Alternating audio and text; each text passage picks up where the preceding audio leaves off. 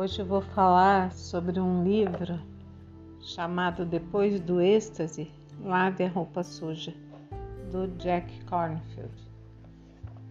Ele vai falar sobre a perfeição comum, em como a gente perde a perfeição comum de todas as coisas atrás de uma perfeição que não existe.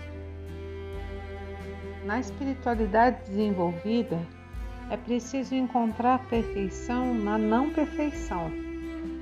Com o coração enfrentamos o mundo como ele é, sem medo de sua beleza e de seus defeitos. Paramos de nos esforçar para ser outra pessoa, para atingir uma felicidade imaginada. Sem a compreensão da perfeição comum, a espiritualidade pode nos pôr em desacordo com a vida. Às vezes, as imagens de perfeição que nos ensinam são destrutivas para nós, como a história dessa seguidora do budismo tibetano, que conta que tinha muitos anos de prática espiritual, mas ainda não se conhecia direito e sempre ficava tentando ficar à altura das expectativas dos outros. É, o que era dela ficava enterrado, invisível. Ela tinha aprendido com a família a ser tem um comportamento social muito delicado e quando chegou à vida espiritual, ela procurava ser uma pessoa especial, acertar. Então, quando os lamas viajavam para o Ocidente, ela assumia o papel de anfitriã e passou 10 anos organizando inúmeros retiros e eventos beneficentes, né? Ela convidava todo mundo para ficar na casa dela. Era divertido, vivia ocupada, mas, embora ela estivesse em contato com a riqueza da vida espiritual tibetana, ela começou a perceber que estava vivendo a vida de outra pessoa e começou a ficar triste, desapontada, não com os tibetanos, mas com ela mesma. Embora ela sentisse que precisava ajudar, ela se cansou e então começou a se afastar cada vez mais por períodos maiores para ficar sozinha, para meditar sozinha. E no começo ela se sentia culpada, mas ela foi percebendo que ela adorava a solidão, que ela era muito mais artística e introvertida do que ela jamais tinha imaginado. Então, um dia, na volta de uma viagem para a Ásia, ela quis uma vida comum, ela largou tudo. E ela começou a dizer não para tudo.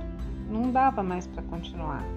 Aí ela muda para o interior e começa a viver tranquilamente, cuida dos animais, das plantas, toca piano, mexe no jardim, patrocina algumas causas, alguns mosteiros, ajuda as pessoas de uma outra forma, mas sem tentar ser especial.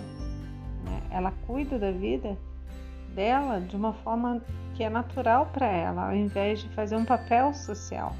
E a gente, quantas vezes a gente não faz isso? A gente vive uma vida para os outros sem saber o que a gente é realmente, como a gente gostaria de viver a nossa própria vida, que é nosso direito. E ele continua: a perfeição comum é ser fiel a si mesmo, as coisas como elas são. Cuidamos do jardim querendo que os amores perfeitos sejam mais altos do que os narcisos ou que as rosas não tenham espinhos?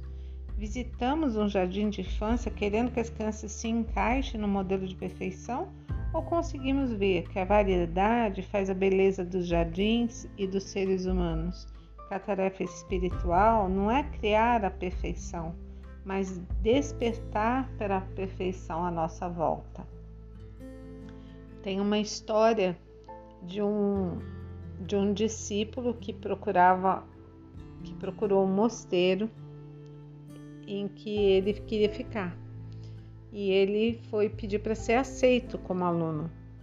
E o, o mestre falou: tudo bem, então vamos fazer um teste com você. É, por favor, dê conta desse, desse jardim, arrume esse jardim. E era um jardim belíssimo. E ele, com todo esmero, cuidou, podou, arrumou, replantou. E ficou tudo lindo e perfeito. E aí ele se apresentou ao mestre. Aí o mestre olhou e perguntou: Está pronto? Ele falou não. Aí ele foi até a cerejeira, chacoalhou a cerejeira, as florezinhas da cerejeira caíram no chão e aí ele falou: agora sim. Isso se chama volvei, é a perfeição da não perfeição. É que a gente na nossa vida a gente perceba o perfeito em todas as coisas. Quando as coisas são como são, elas são perfeitas. Elas sempre são perfeitas em si mesmas. Nós não precisamos chegar em lugar nenhum, a gente já está no lugar que deveria estar. E assim a gente tem que aproveitar esse espaço que se cria quando não julgamento toma lugar do julgamento. Que a gente não critica as nossas ações, ou o mundo, ou tudo, ou todas as pessoas o tempo inteiro. E aí a mente só assim fica em paz.